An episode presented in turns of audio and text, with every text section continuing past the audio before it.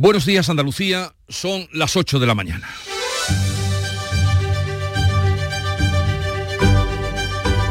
En Canal Sur Radio, La mañana de Andalucía con Jesús Vigorra.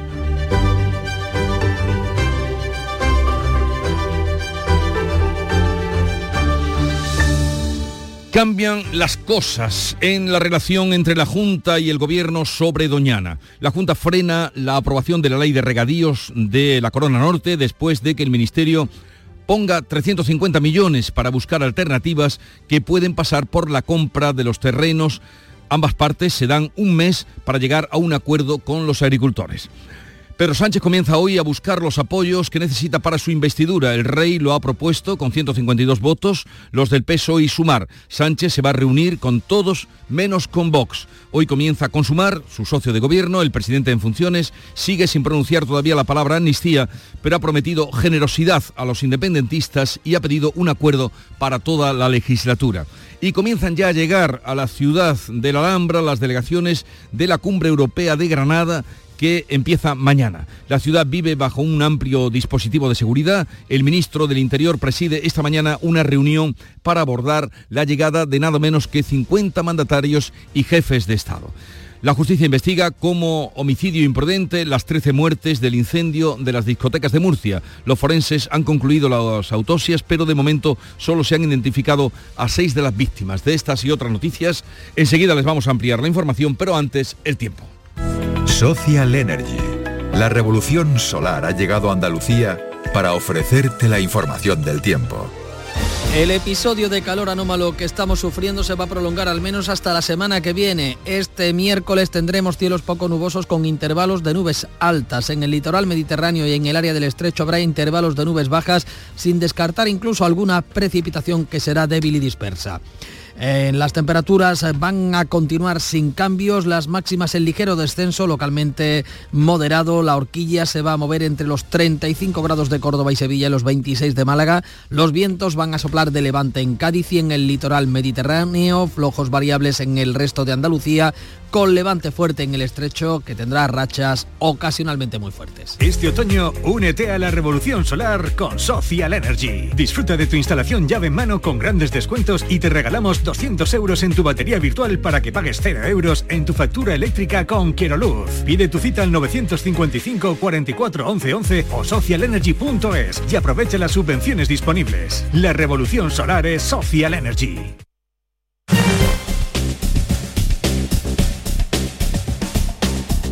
Vamos a conocer cómo se circula por las carreteras de Andalucía. Conectamos con la DGT, nos atiende Alejandro Martín. Buenos días. Muy buenos días, ¿qué tal? Momento complicado en la red de carreteras andaluzas. Van a encontrar muy denso la entrada a la capital onubense por la 497 a la altura de Corrales. También dificultades en la entrada a Sevilla por la A49 a la altura de Tomares y Bormujos en la ronda SE30 a su paso por Montequinto, dirección Puente de Centenario. Van a encontrar también muy denso la entrada a Málaga por la A7 a la altura de Rincón de la Victoria y por la 357 a la altura de Mercamálaga. En esta misma 7 a la altura de Torremolinos y la Cala de Mijas, todo ello dirección Marbella y por último ya en Granada mucha precaución se van a circular por la GR30 a su paso por Zaidín en ambas direcciones.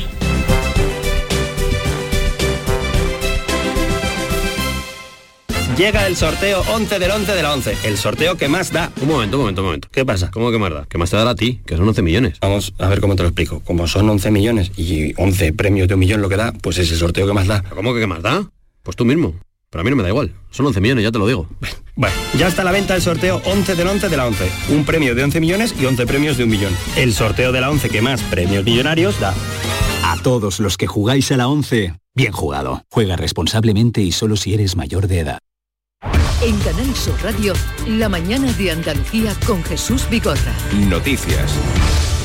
La ley de regadíos de Doñana, tan controvertida, sobre todo en anteriores contiendas electorales, queda aplazada giro en la relación del Gobierno y la Junta sobre este asunto. El Gobierno andaluz eh, va a paralizarla, posponerla. La ley sobre regadíos y el Ministerio pone 350 millones para alcanzar un acuerdo que se han fijado en el plazo de un mes. Manuel Pérez Alcázar. La reunión entre el presidente de la Junta y la vicepresidenta en funciones de transición ecológica acaba con dos años de enfrentamiento. A una semana de su aprobación definitiva, la Junta paraliza la tramitación de la polémica ley para regularizar 700 hectáreas de regadío que quedaron excluidas del plan de la fresa. Juanma Moreno opta por una solución que sea acordada con los agricultores. Abrimos una etapa nueva de cooperación, colaboración y coordinación que puede ser ampliamente beneficiosa para ambas administraciones y sobre todo para lo que nos importa tanto a la vicepresidenta como a mí, que es el interés general de los ciudadanos. La ministra Teresa Rivera ha dispuesto 350 millones de euros más para buscar planes de desarrollo económico y social alternativos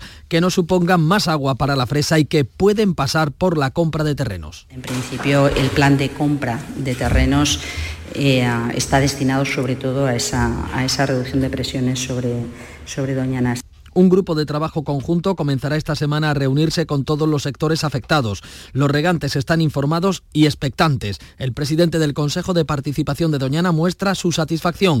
Todos los grupos políticos aplauden el acuerdo menos Vox, el otro proponente de la ley de regadíos. El asunto de los regadíos de Doñana ha provocado dos años de duro enfrentamiento entre la Junta y el Gobierno. De hecho, la vicepresidenta Rivera llegó a llamar señorito a Juanma Moreno y secundó una campaña de boicot de empresas alemanas a la fresa de Huelva. La mañana de Andalucía.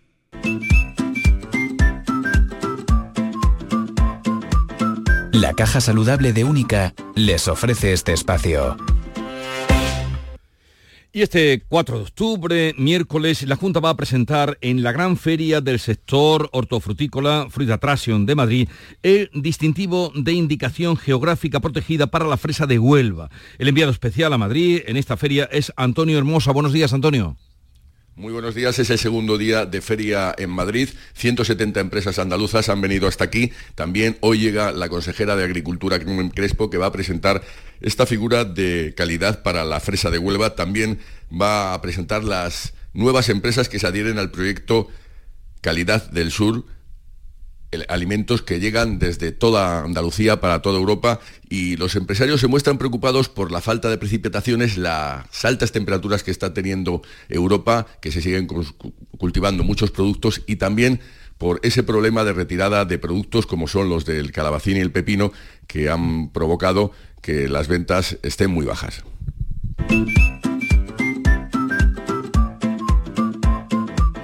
La caja saludable de Única les ofrece este espacio.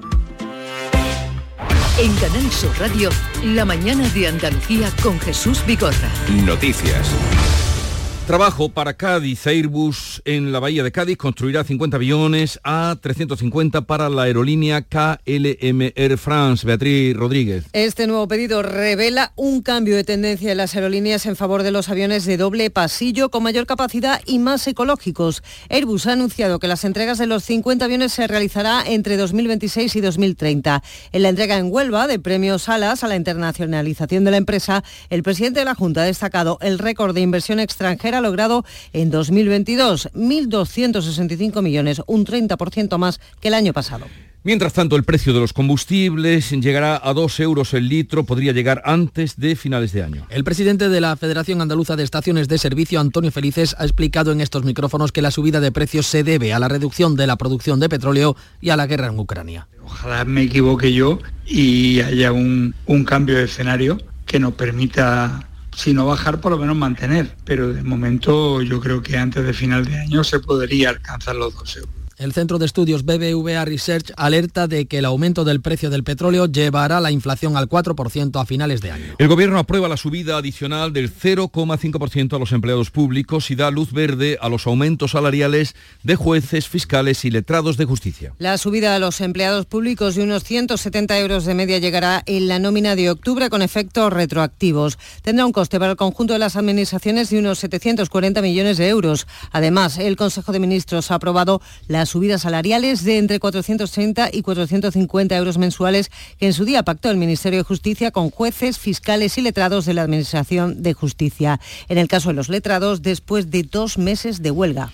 Pedro Sánchez va a comenzar hoy su ronda de contactos para buscar apoyos para su investidura. Sigue sin hablar de amnistía, pero promete generosidad para superar el problema catalán. Pedro Sánchez prevé negociaciones duras, pero avanza que busca un acuerdo para la legislatura, no solo para la investidura. Zanja que el referéndum de autodeterminación no entra en sus convicciones, pero ya prepara el camino para una amnistía al hablar de generosidad. Es la hora de la política, que es la que no ha hecho el Partido Popular. Es la hora del compromiso con el país, es la hora de la generosidad. El PP ha estrenado su mayoría absoluta en el Senado para aprobar una moción contra la amnistía. Núñez Feijó apuesta por una repetición electoral y sitúa a Sánchez al servicio de Puigdemont. El señor Sánchez es simplemente un actor de reparto en una obra que dirige el señor Puigdemont.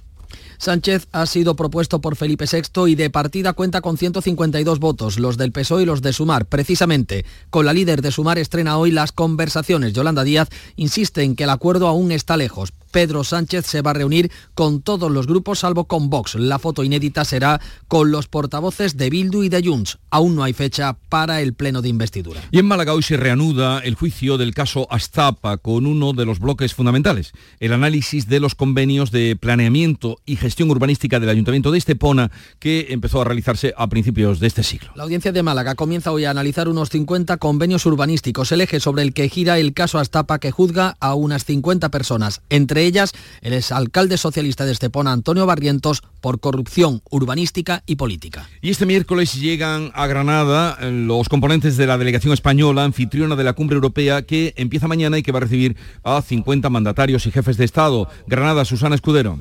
Sí, el resto lo harán desde el jueves por la mañana, así que ya hay medidas de seguridad extraordinarias en marcha. Circular por los aledaños de la Alhambra o el Palacio de Congresos está limitado, el llano de la Perdiz inaccesible porque está ocupado por los militares y para que nos hagamos una idea, solo la Guardia Civil ha desplegado 12 unidades especializadas.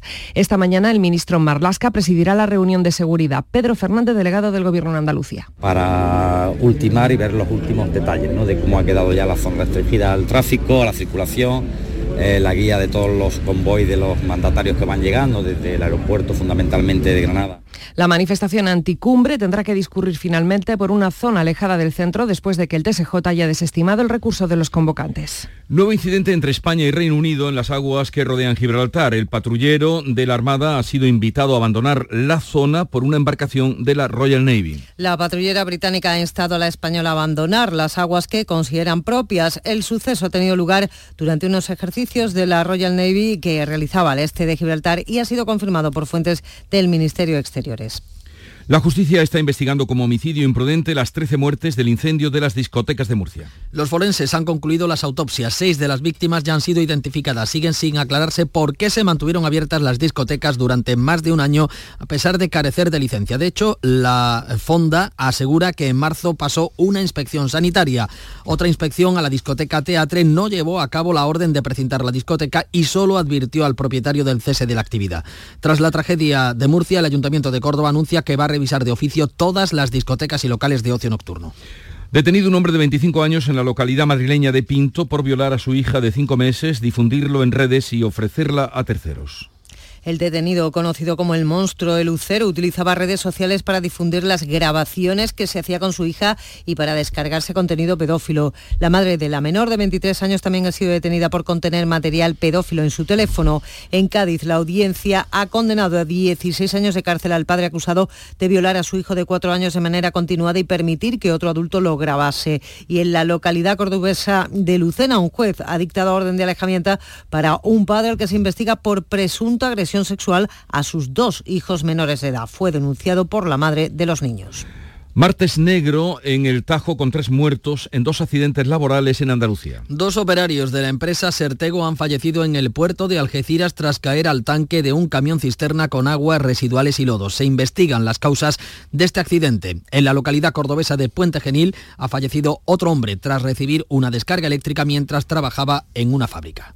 Accidente con tres muertos entre un autobús y un turismo en la carretera de la Sierra de Cádiz. En Italia, otro accidente de autobús se salda con 21 muertos. Tres personas han muerto la pasada tarde al chocar el turismo en el que viajaban con un autobús que cubría la línea Jerez-Antequera en la carretera que une Villamartín y Bornos en la Sierra de Cádiz.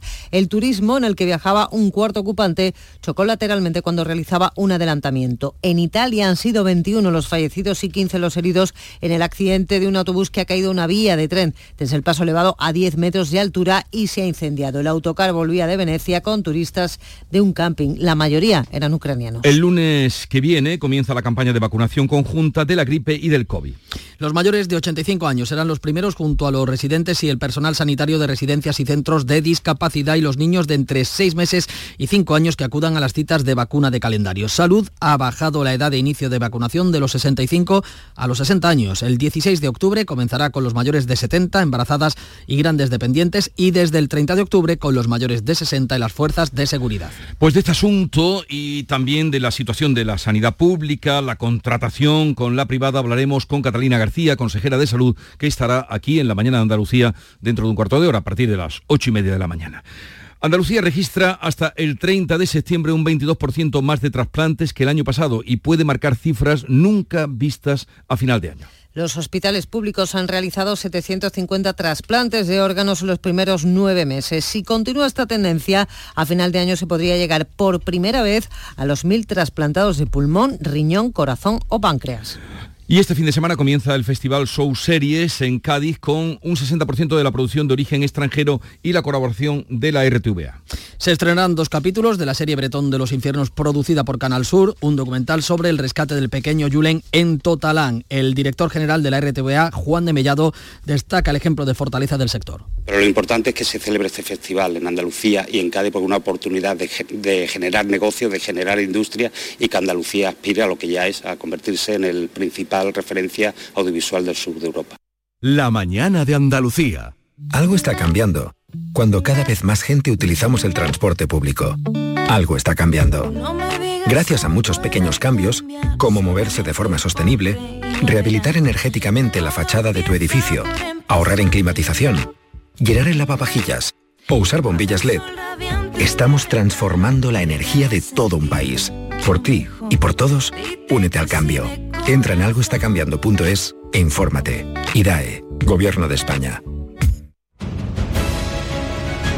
En unos minutos le ponemos al tanto de lo más llamativo de hoy en la actualidad, eh, la prensa nacional que has encontrado, Nuria Durán, como más atractivo. Tu próximo taladro saldrá de una cosateca. Se puede leer hoy en El Mundo. Son bibliotecas de objetos. Se prestan herramientas en lugar de libros y vienen empujadas por la falta de espacio en la vivienda, por el mayor interés por el reciclaje, por la falta de dinero y también porque ya no nos hablamos con el vecino. ¿Quién va a pedir una escalera si ni te saluda en el portal? Estas cosatecas ponen al alcance de cualquier usuario en seres de uso esporádico, no siempre asequible, para el bolsillo y que suelen ocupar mucho espacio en casa. El préstamo se realiza a cambio de un desembolso simbólico, en nada comparable al precio del artículo. Una tijera de poda, un euro. Una tienda de campaña, tres euros. Funciona en Barcelona y está en proceso en Málaga, Huelva o Santander. La gente lo devuelve por lo mismo que lo pide. ¿Para qué quiero yo esto en casa? El taladro el producto estrella y le siguen los esquíes, las paellas, silla de ruedas, cuna de viaje o aletas de buzo. Casi Jesús, a mí me ha parecido un departamento de objetos perdidos. La economía de trueque eh, del panorama internacional, Bea Rodríguez, ¿qué has encontrado? La Academia Sueca ha tenido a bien otorgar por quinta vez en toda su historia el Nobel de Física a una mujer que comparte el reconocimiento con dos colegas. Es la franco-sueca Anne Lullier, junto al francés Pierre Agostini y el austrohúngaro Francesc Kraus. Se distinguen por sus trabajos que permiten observar procesos electrónicos en la escala de tiempo más pequeña posible y que lleva por nombre Ato Segundo. Puede tener aplicaciones médicas como en el campo de la neurología. En el diario Le Monde, el Comité del Nobel premia la física del ato segundo, el tiempo que tarda la luz en atravesar un átomo, la trillonésima parte de un nanosegundo. Vamos con la clave económica del día, Paco Ramón. Pues mira, te traigo una noticia de moda. ¿Te pondrías una camisa diseñada por inteligencia artificial, Jesús? No. No, bueno, pues es, es lo que va a hacer Mango. Prepara su propio chat GPT para diseñar, por ejemplo, un estampado. Lo leemos en cinco días. La compañía textil catalana ha dado forma a su plataforma de inteligencia artificial generativa conversacional. Se llama Lisa. ¿Y te imaginas, Jesús, que me pongo hoy, Lisa? Que no te escuche tu mujer.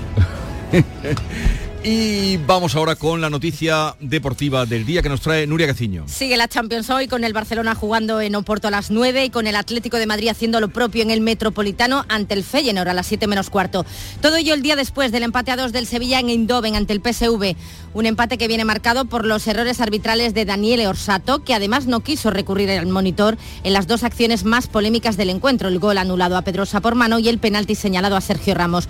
Dos acciones que influyeron en el devenir del encuentro, además de la faltita que le señalaron al Camero en el minuto 95 que propició el gol del empate a dos definitivo. El próximo rival del Sevilla será el Arsenal en casa el 24 de octubre, un Arsenal que perdía anoche con el Lens, así que el grupo no puede estar más abierto. Llegamos así a las 8.20 minutos de la mañana, tiempo ahora para la información local. Atentos. En la mañana de Andalucía de Canal Sur Radio, las noticias de Sevilla. María José Molina.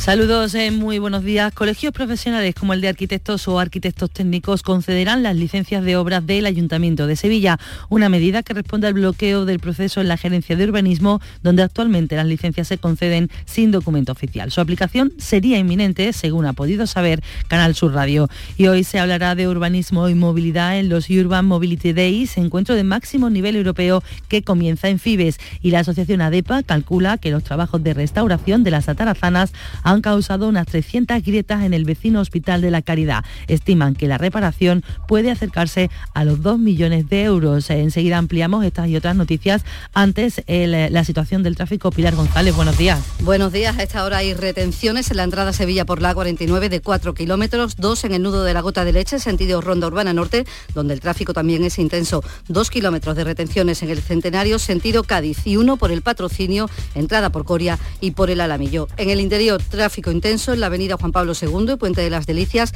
también por la avenida de La Paz, avenida de Andalucía y en la ronda del Tamarguillo, sentido avenida de La Paz. Gracias, Pilar. En cuanto al tiempo, hoy vamos a tener cielos poco nubosos con intervalos de nubes altas, las temperaturas mínimas sin cambios, las máximas en descenso, localmente sin cambios, vientos flojos variables, salvo en la Sierra Sur, donde soplarán del sureste. A esta hora, 34, perdón, se, se prevén 34 grados en Écija, 35 en Morón, en Lebrija y en Sevilla.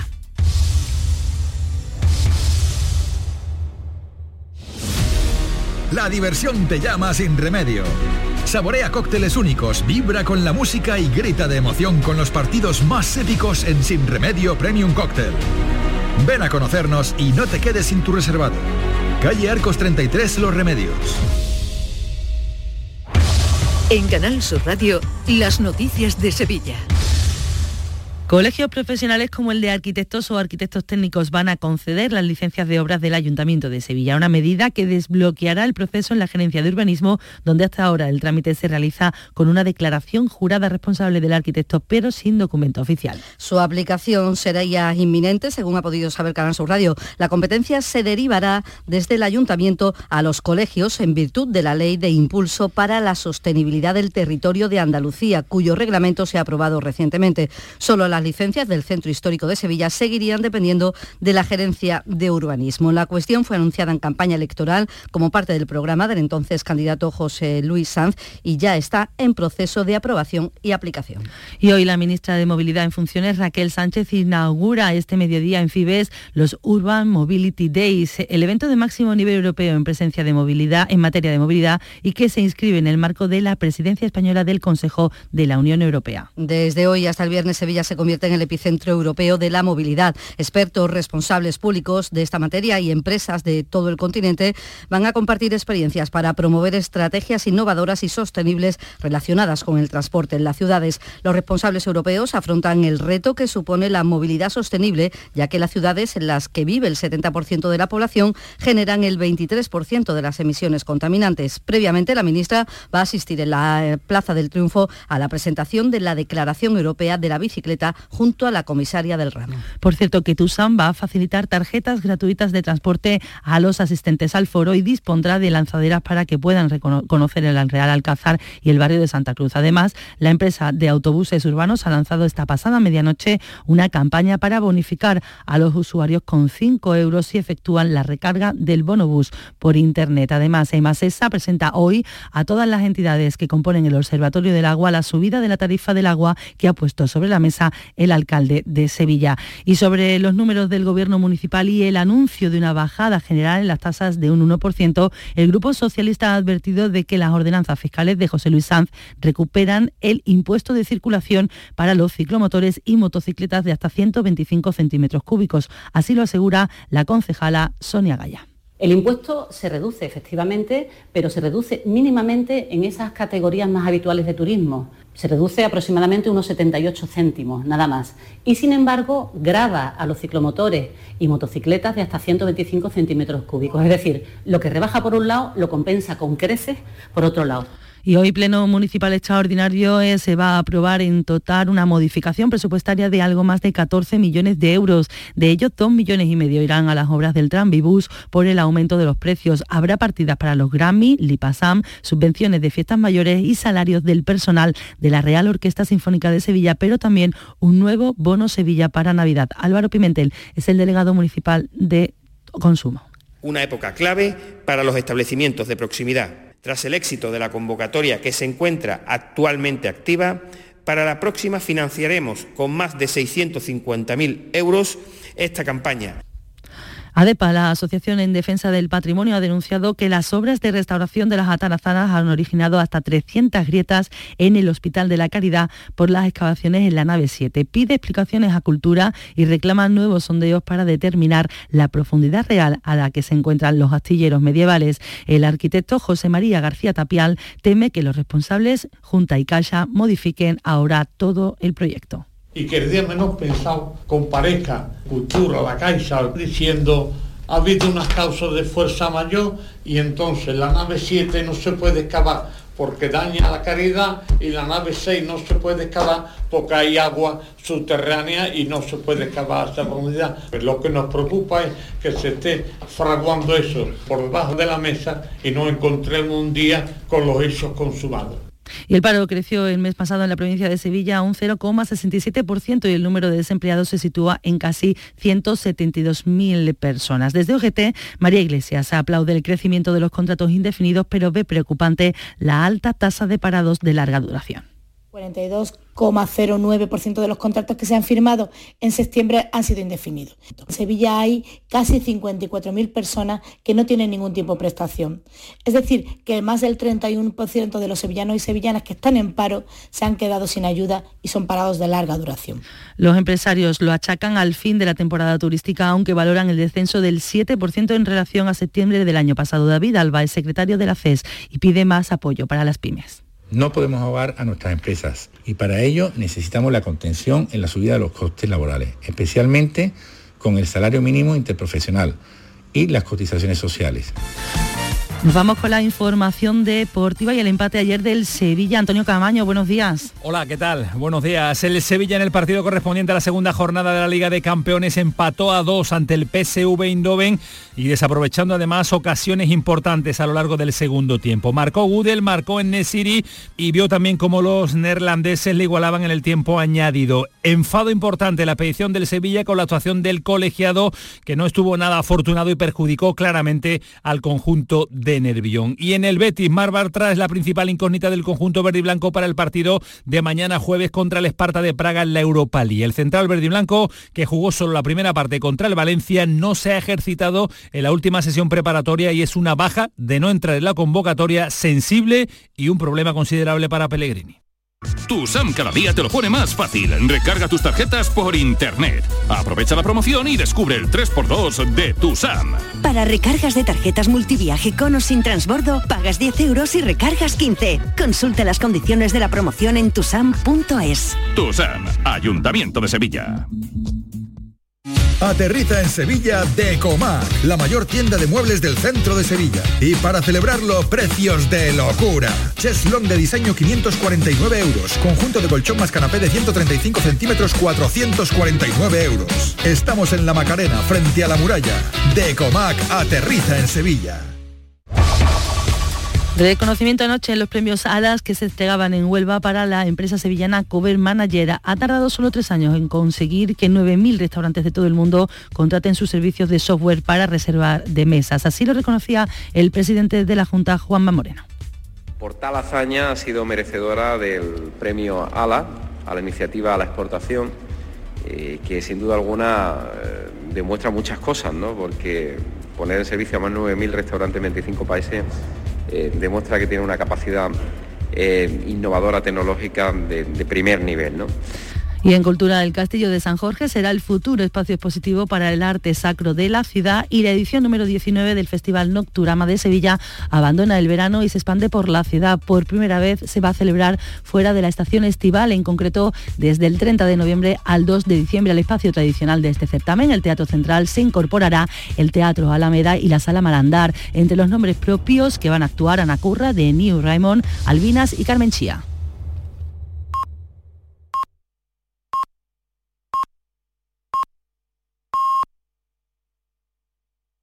Andalucía son las ocho y media de la mañana y en un momento vamos a hablar con Catalina García, consejera de Salud y Consumo.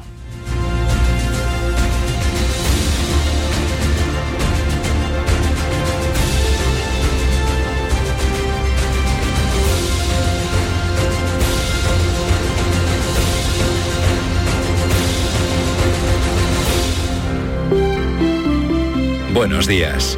En el sorteo del Eurojackpot de ayer, la combinación ganadora ha sido 13, 28, 29, 31 y 47. Soles 8 y 9. Recuerda, ahora con el Eurojackpot de la 11, todos los martes y viernes hay botes millonarios. Disfruta del día. Y ya sabes, a todos los que jugáis a la 11, bien jugado. El flexo de Paco Reyero sigue brillando.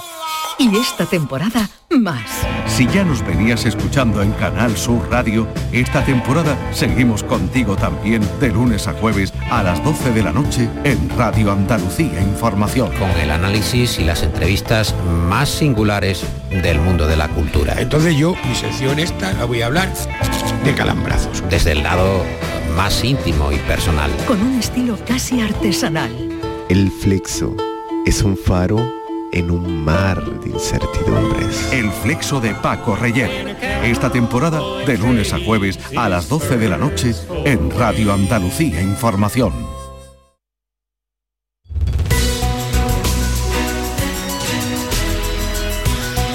La mañana de Andalucía con Jesús Vigor. Como les anunciábamos, hoy nos visita la consejera de Salud y Consumo y Familia de la Junta de Andalucía, Catalina García. Consejera, buenos días. Hola, muy buenos días.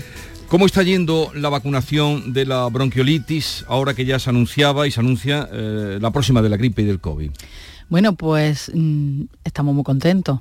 Estamos muy contentos porque los padres, madres o tutores de los niños están respondiendo a esa invitación que hicimos desde el 25 de septiembre y a día de hoy, una semana, hemos pasado de vacunación más el lunes, hemos alcanzado el 25% de niños vacunados. O sea, tenemos que vacunar a más de 63.000, pues ya hemos llegado a ese 25%. Para nosotros es un dato espectacular. Quiero agradecer a las madres y a los padres que hayan hecho eh, efectiva esa llamada y hayan, ido.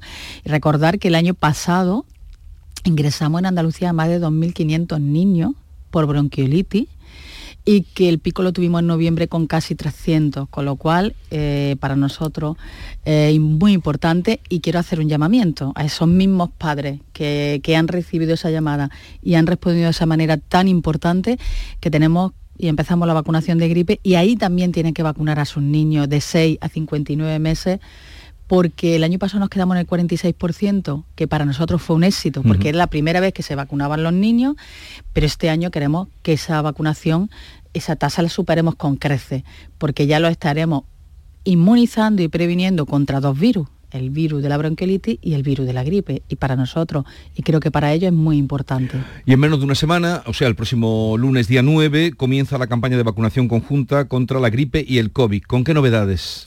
Bueno, pues las novedades son, la primera, que bajamos la edad de vacunación de la gripe eh, de 65 a 60 años.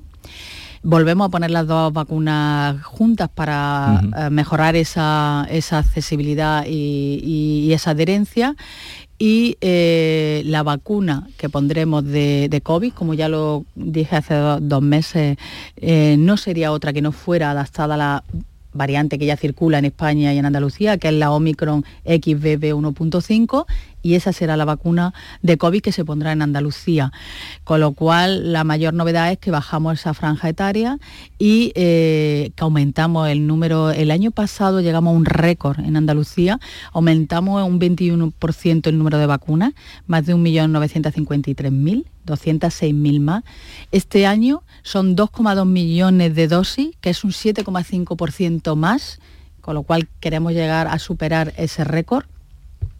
Y yo creo que, lo importante es em, no las vacunas que nosotros ponemos encima de la mesa, sino eh, la responsabilidad de los andaluces que acuden año tras año a esa llamada cada vez en mayor número, porque por eso nosotros vamos aumentando el número de vacunas, no solo por la gente nueva que incorporamos, sino por el número. la de el COVID eh, sería para mayores de 60 años, bueno, aparte de sanitarios, eh, personal que trabaja en residencias, residencias, etcétera, etcétera. Y a partir de ahí, eh, por debajo de 60, por debajo de 60 siempre serán a, gente que tenga una enfermedad grave o vulnerable, porque ahora mismo la, las sociedades científicas, las investigaciones que hay, no recomiendan esa vacunación de la población en general. Por, una razón, porque mm, la población en general, con un sistema inmunitario que funciona bien, eh, nosotros mismos nos vamos inmunizando entre nosotros. Cuando hablábamos entonces, durante lo más duro de la... Mm, crisis del COVID, de la inmunidad de rebaño, esa es la que hemos conseguido ahora. Nosotros mismos nos vamos infectando con una nueva variante y entre nosotros mismos nos vamos inmunizando uno a otro que es lo que pasa también con los niños cuando los vacunamos. Aquellos que no se vacunan eh, eh, son inmunizados en gran número por los niños que sí se vacunan. Con lo cual, por eso no se recomienda en población menor de 60 años que se supone y alguno puede ser que no, pero la mayoría tenemos el sistema inmunitario que funciona adecuadamente. La última vez que estuvo usted aquí, consejera, mm, me dijo que para un especialista la espera era de 90 días y que pensaba bajarla. Eh, ¿Cómo está la situación ahora? Bueno, pues no estamos mejor, sinceramente. Yo me gusta ser sincera. Eh, no estamos mejor, Mm, tenemos ahora un plan eh, en el que ya estamos trabajando a nivel interno y ya están funcionando. Hemos esperado que se incorporaran nuestros profesionales de, de las vacaciones porque no podemos sustituirlo. Ojalá pudiéramos sustituir a los profesionales cuando se van de vacaciones y no hacer parones en el sistema, que no se hacen porque se sigue trabajando, pero desde luego no se sigue funcionando igual que el resto del año. Ya están funcionando nuestros hospitales al 100% y en aquellos donde tienen mayor lista de espera han empezado con autoconcierto, es decir, ellos mismos trabajan por las tardes, trabajan los sábados y trabajan los domingos para intentar de aquí al 31 de diciembre reducir plazos reducir día. En enero comenzaremos con, los acuerdos marcos que también nos van a permitir en aquellos hospitales que están más tensionados reducir esas listas de espera. Y a mí me gustaría recordar que yo hace, el consejero de salud lo repetía Jesús Aguirre y yo lo repetía como viceconsejera, qué problema íbamos a tener en Andalucía y en el nivel del Sistema Nacional de Salud por el déficit de profesionales. Y hoy sufrimos esas jubilaciones año tras año que no podemos cubrir. Y no somos la única comunidad que tenemos estos problemas. Extremadura confirmaba hace pocos días que tiene un hospital donde para poder hacer operaciones quirúrgicas tiene, sigue teniendo contratada una empresa externa con anestesistas. Entonces es un problema generalizado del Sistema Nacional de Salud por un déficit estructural que no se vio venir o no se, o no se pronosticó bien en su momento y que ahora sufrimos, sufrimos en atención primaria porque no te podemos cubrir a nuestros profesionales que se jubilan.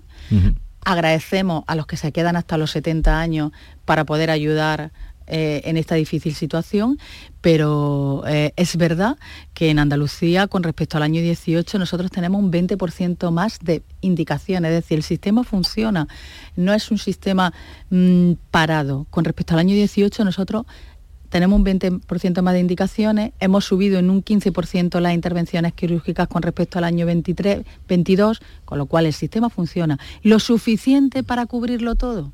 Ese es el problema. La, la, atención primaria, hemos hablado de los especialistas, luego iremos a, a lo que usted llama el acuerdo marco de contratación, los conciertos con la privada, que eso vamos a entrar porque eh, está dando mucho que hablar y a ver si somos capaces de aclararlo. La atención primaria, ¿cómo está? Bueno, la atención primaria, eh, ahora se han incorporado ya todos los profesionales que estaban de vacaciones, quedará alguno, pero será, serán muy poquitos, con lo cual se empezará a normalizar la atención a normalizar entre comillas, porque siempre contamos con que es con esas continuidades asistenciales que los profesionales de manera voluntaria hacen fuera de su turno de trabajo para porque recuerdo que los profesionales ya tienen esa agenda de 35 eh, consultas, donde está incluido todo, entonces para dar cabida a toda la demás demanda eh, tienen que ser en continuidades asistenciales. Estamos trabajando y en este trimestre lo vamos a poner en marcha eh, el poder eh, poner en marcha la teleconsulta. La teleconsulta nos va a permitir mayor accesibilidad en atención primaria porque además no va a ser eh, estrictamente con su médico de familia. Es decir, yo pido mi cita con mi médico de familia y si no tiene posibilidad de hacer, darme esa consulta, me la va a dar otro médico. Me la va a dar otro médico, con lo cual vamos a poder abrir la teleconsulta y va a poder ser accesible a muchas personas. Hay muchas personas que es verdad que quieren que específicamente sea su médico de familia, pero es verdad que hay otras muchas personas que les da igual mientras le atienda un médico. Eh, nosotros tenemos la historia digital. La historia digital la puede ver cualquier profesional en cualquier lugar de Andalucía y eso tiene que ser una facilidad para que nosotros podamos permitir esa accesibilidad a la atención primaria. ¿Y cuándo empezaría la teleconsulta? Queremos que esté funcionando antes del mes de diciembre. Antes del mes de diciembre. Em, ¿Y la consulta em, para atención primaria presencial ahora en qué, eh, cuánto está tardando? Estamos en 3,5 días pero no en todos los distritos de Andalucía estamos en esa situación. ¿La media? Eso, en la media estamos en 3,5 días. ¿Usted eh, va a privatizar la sanidad pública? Bueno, mm, categóricamente no, porque nosotros hemos demostrado con, datos y objetivamente cuál era, cuál era nuestro camino. A día de hoy en Andalucía hay más profesionales que nunca, mejor pagados que nunca y con el mayor presupuesto de la historia. Además, hemos modernizado infraestructuras por valor de mil millones de euros más de 1.500 actuaciones, obsolescencia en la tecnología, que ha permitido que muchos centros hospitalarios em, que eran de difícil, muy difícil cobertura, empiecen a ser atractivos para los profesionales. Hemos internalizado algunas pruebas diagnósticas que se hacían fuera del sistema y nuestro objetivo siempre va a ser fortalecer el sistema sanitario público andaluz y mejorar las condiciones laborales de los trabajadores. Ese es nuestro objetivo. Bueno, pues ahora cuéntenos eh, esos contratos que va a hacer desde su consejería por valor de 734 millones para que la sanidad privada realice operaciones quirúrgicas, consultas y pruebas diagnósticas en los próximos cuatro años. ¿no? Esos 734 millones es para los próximos, cuatro, años. Bueno, pues hace, creo que fueron tres meses, cuando yo anuncié que íbamos a cambiar el modelo de concierto sanitario y que íbamos a hacer otro modelo distinto en el que hemos estado trabajando y que ya se ha publicado. Eh, el acuerdo marco lo que nos va a permitir primero es eh, una eh, adjudicación centralizada, porque se está haciendo desde servicios centrales, hemos dado un mes de plazo para que todas las empresas de Andalucía que quieran concurrir para luego hacer intervenciones, pruebas diagnósticas, lo pueden hacer. Y ahora, después de ese mes, lo que se abre es un, periodo en el que eh, las mesas van a hacer una evaluación y valoración de todas esas empresas. En este primer paso, lo que vamos a evaluar con un 60% de los puntos es la calidad del servicio que van a prestar esas empresas para hacer las intervenciones. Para nosotros es muy importante que la persona que no se opere en un hospital público se opere con la misma seguridad y la misma calidad en el hospital a que nosotros vayamos a pagar. Y eso lo vamos a, poder garantizar con este primer paso del acuerdo marco. Una vez que tengamos todas las empresas catalogadas, ya están ahí metidas en el acuerdo marco, en cuatro años ya no puede entrar, bueno, salir puede salir quien quiera, entrar más empresas no pueden entrar, se acaba el plazo. Y a partir de ahí, cuando nosotros decidamos, pues decimos, vamos a sacar mil caderas en la provincia de Jaén se sacan las mil cadenas en la provincia de Jaén y las empresas se vuelven a presentar para esas mil caderas. Ahora ya solo vamos a valorar la parte económica, Ya. porque ya hemos valorado la calidad. En 15 días hemos adjudicado. Están valorando ahora la calidad de las empresas que van a concurrir o que se van, van a entrar a optar a esas eh, intervenciones. Y, y esas empresas estarán, eh, son las que van a estar los cuatro años que esté el acuerdo marco, como usted le llama. ¿Quién decide cuándo una operación de cadera, por seguir el, el símil que usted ponía o el ejemplo que ponía, va a la privada? Pues eh, lo decide primero eh, el Servicio Andaluz de Salud, la Dirección General de Asistencia Sanitaria ve que hospitales tienen eh, intervenciones quirúrgicas pendientes fuera de plazo y entonces le dice a ese hospital, programa para empezar a enviar fuera, además lo tienen que autorizar Sí. desde la Dirección General de Asistencia Sanitaria, porque no estás cumpliendo los plazos. Otras veces es el mismo hospital el que proactivamente le dice a la Dirección General, necesito poder sacar intervenciones porque no voy a cumplir o ya no estoy cumpliendo los plazos. Pero lo decide entonces el hospital. Con la autorización siempre de la Dirección General de, Asistencia sí, Sanitaria. sí, tiene que autorizarlo. Eh, esto comenzará, como dice, eh, En enero. enero. Comienzan ya esas derivaciones. Y en principio serían todo tipo de operaciones, todo todas las que están recogidas, oftalmología, eh, traumatología, todas las que están recogidas dentro del acuerdo marco. Pero cuando se dice esto pasa a la privada es porque se ha cumplido ya el plazo que tienen fijado, que está ahora, me dice, en Efectivamente. 90 días, que no se ha es, bajado eso es, de ahí. eso es. Cuando no cumplimos los decretos de garantía, nuestra obligación es derivarlo para que esa persona no espere más tiempo del que, del que para el que está decretado. Eh, Manuel Pérez Alcázar, editor de La Mañana de Andalucía, le pregunta, consejera. Buenos días, consejera. Buenos días. Ha recibido la- por, por este plan las críticas de los grupos de izquierda, de los sindicatos. eh, sin embargo, con algunos datos usted lo que ha tratado de explicar es que el presupuesto que se destina a este concierto con centros privados para aliviar las listas de espera no supera el de etapas anteriores como la de los gobiernos socialistas. Efectivamente, yo mm, lo que pediría era mm, sensatez a la oposición, porque, hombre, nosotros este año, en el año 23, hemos pagado 47 millones de euros de una deuda de Pascual que ellos nos dejaron. Eran más de 281 millones de euros. Eh, llegamos a un acuerdo extrajudicial que al final vamos a pagar 122. Eh, son 159 millones los que hemos ahorrado, pero este año nosotros hemos pagado 47 millones de esa decisión política de que en una provincia como es Cádiz la oferta sanitaria pública esté muy mermada y, y la privada sea la que nosotros tengamos que hacer porque no hay otra solución. Toda la vida de Dios han existido los conciertos para poder cumplir y nosotros tenemos claro una cosa, siempre y estamos en una situación peor que hace 4 5 años, porque se han jubilado más profesionales que nosotros no hemos podido cubrir, que ese es el grave problema del sistema sanitario a día de hoy. Siempre ha tenido eh, una incapacidad de dar respuesta completa, pero es que ahora tiene una mayor incapacidad de dar una respuesta completa. Lo hemos repetido y lo ha repetido el presidente. Siempre que un andaluz necesite una respuesta de prueba diagnóstico o quirúrgica y nuestra sanidad pública no sea capaz de darla en tiempo y forma, tendremos que recurrir a esa empresa privada que es complementaria de la pública y eh, nuestra obligación es que la calidad de la prestación que se dé en ese hospital sea la misma que en el público, pero siempre que tengamos que utilizarla lo vamos a hacer sin ningún tipo de complejo. Y hemos leído que incluso se podrían concertar con eh, centros privados que no estuvieran en Andalucía, me imagino que se refiere a las provincias limítrofes, ¿no? Las que limitan con Extremadura, con Castilla-La Mancha o con Murcia. Claro, lo que se, lo aquí lo que se va- permite, y eso será una cosa excepcional, es la accesibilidad de, la persona, no trasladarla mm, kilómetros. Por ejemplo, ahora tenemos provincias, y voy a hablar de Jaén, donde hay que trasladar a los pacientes a Córdoba y Granada. Y tengo que decir que ninguno se ha quejado, que ninguno ha dicho nada, porque al final la persona lo que quiere es que le solucionen su problema de salud. Aquí lo que, lo que queremos es pues, que las personas se desplacen lo menos posible y permitir la accesibilidad. Hablemos ahora de los cribados que se hacen, que eso afecta a, gran, a mucha parte de la población. Eh, los de cáncer de cervix, los de cuello de útero, mm, ¿se van a ampliar ahora o cómo se van a hacer? El, cribado de cáncer de cervix eh, se hacía de forma aleatoria. Ahora lo que vamos a hacer de forma sistemática y em- vamos a empezar ya, ya mismo.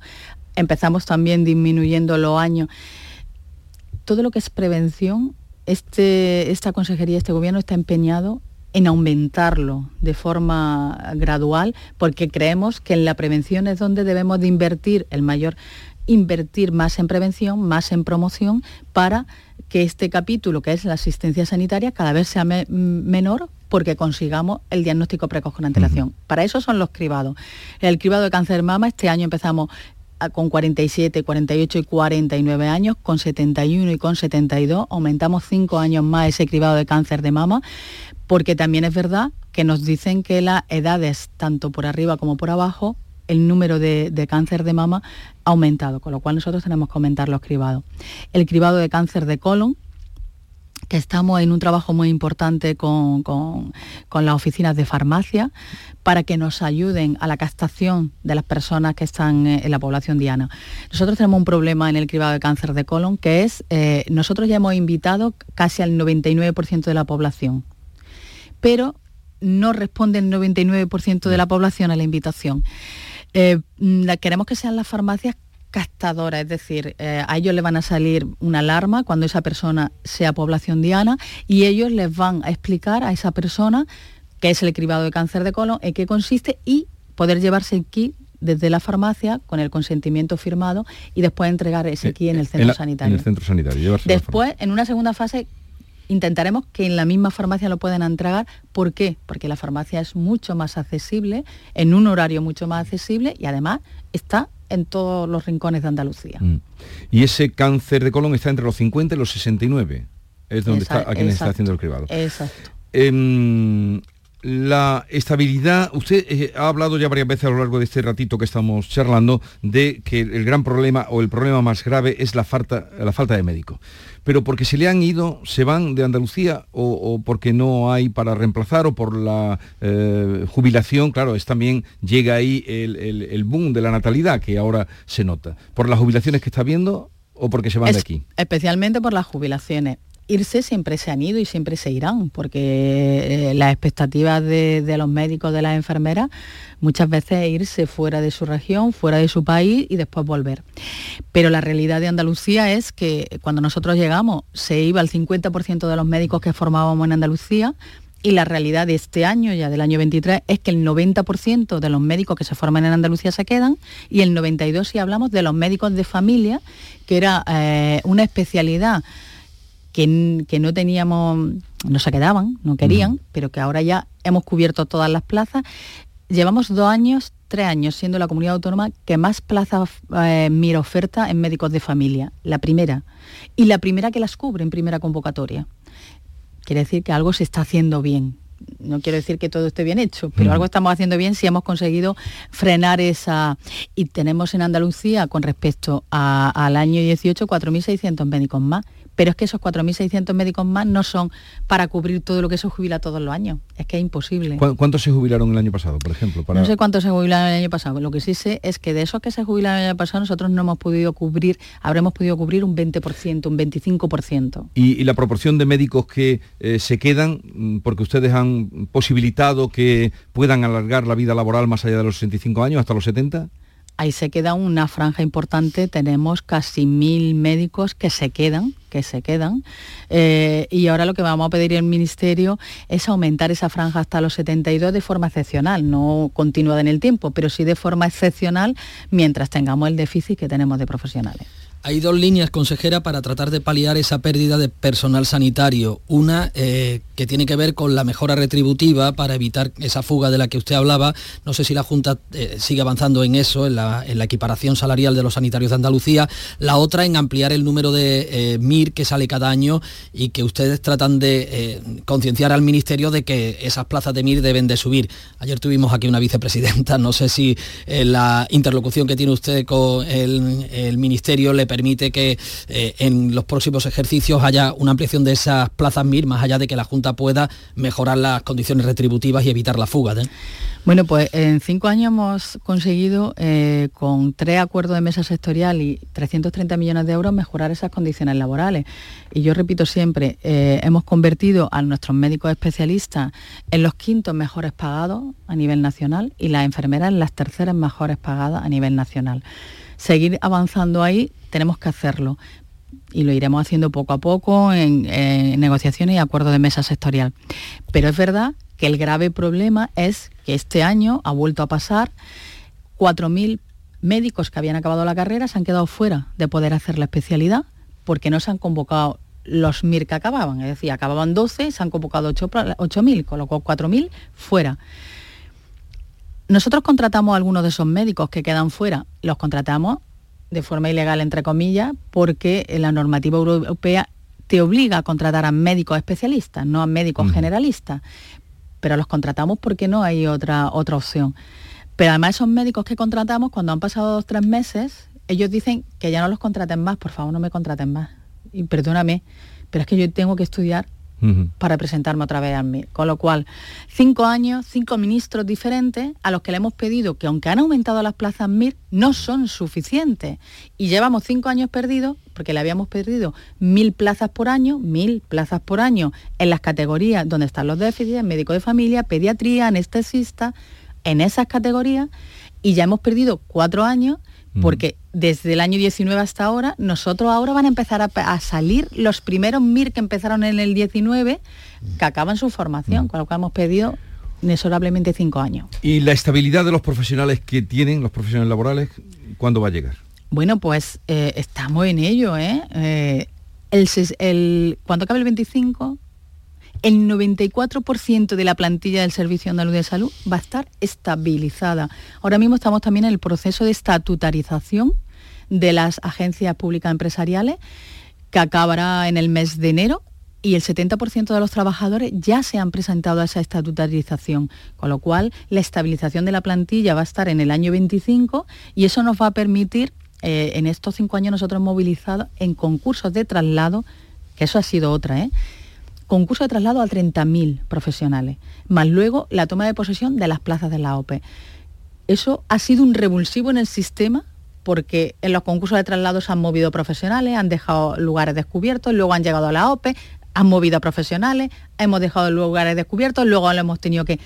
Ha sido un revulsivo, pero una vez que nosotros eso esté ordenado, a partir de 25 vamos a tener concursos de traslado abiertos todos los años para que los profesionales se puedan movilizar en el sistema. Consejera, yo quisiera que la gente que le está escuchando en este momento, que serán muchas personas, algunas esperando una cita, un diagnóstico, una prueba, una operación, mm, ¿qué les puede usted decir? Bueno, pues yo le digo que nuestra obligación es garantizar que sea en tiempo y forma y en el menor tiempo posible, que trabajamos para que eso sea así, que es mi preocupación personal y la del presidente de la Junta, que la sanidad funcione eh, conseguir un sistema eh, con medidas de ahora, aunque serán a largo plazo eh, los efectos, y garantizarles que nos desvelamos para que eso sea así. Todos los días, trabajamos todos los días. Ayer me preguntaban en rueda de prensa que cuando se reúne el Consejo de Administración del SADIU, yo no sé cuándo se reúne el Consejo de Administración del SA, porque no sabía que existía esa figura. Yo lo que sé es que estoy permanentemente reunida en el Servicio Andaluz de Salud, con gerentes, con el gerente del SA, con el viceconsejero, pero también con todos los gerentes de Andalucía para tratar temas, para tratar problemas y para poner soluciones. Con eh, con ese dinero que se va a hacer, que usted ya ha explicado, que va a ir a la sanidad privada para completar lo que la sanidad pública donde no pueda llegar, ¿no teme que se le vayan médicos a la sanidad privada? Pues yo creo que no, vamos, ya lo hemos experimentado, ya hemos tenido otra, otras medidas semejantes a esta extraordinaria en el año 22 y, no, no, ha, habido ese, ese trasiego, al contrario, nosotros contamos con 4.600 médicos más que en el año 18, con lo cual podemos demostrar que no ha sido así. Eh, Catalina García, consejera de salud, le deseo lo mejor porque eso supone, que supone que todos mejoraremos también. Usted eh, está al frente de una consejería que es la más importante junto con la educación para todos los ciudadanos. Yo creo que es la más importante, porque una vez que tengamos, tenemos salud, ya queremos tener todo lo demás. Educación también, porque es la clave, pero la salud es, clave para los andaluces y nosotros lo sabemos, porque también somos andaluces y también queremos ser saludables. Gracias por la visita y mucha suerte. Muchísimas gracias.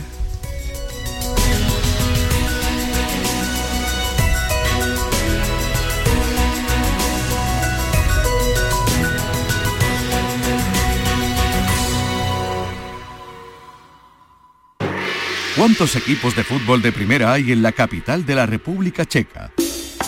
Está el Slavia, el Dukla, el Bohemians.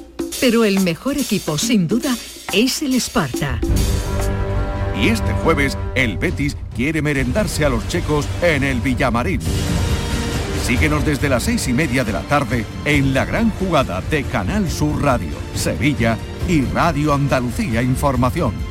Y también en nuestra aplicación móvil y en nuestra web con Javier Pardo. Contigo somos más Canal Sur Radio. Contigo somos más Andalucía.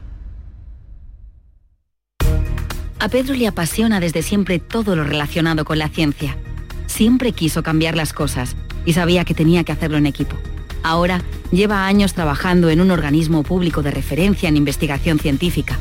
Gracias a sus estudios con células madre, se podrán desarrollar en el futuro mejores terapias para el tratamiento de enfermedades degenerativas. No es magia, son tus impuestos, Agencia Tributaria, Ministerio de Hacienda y Función Pública, Gobierno de España. Canal Sur, la radio de Andalucía.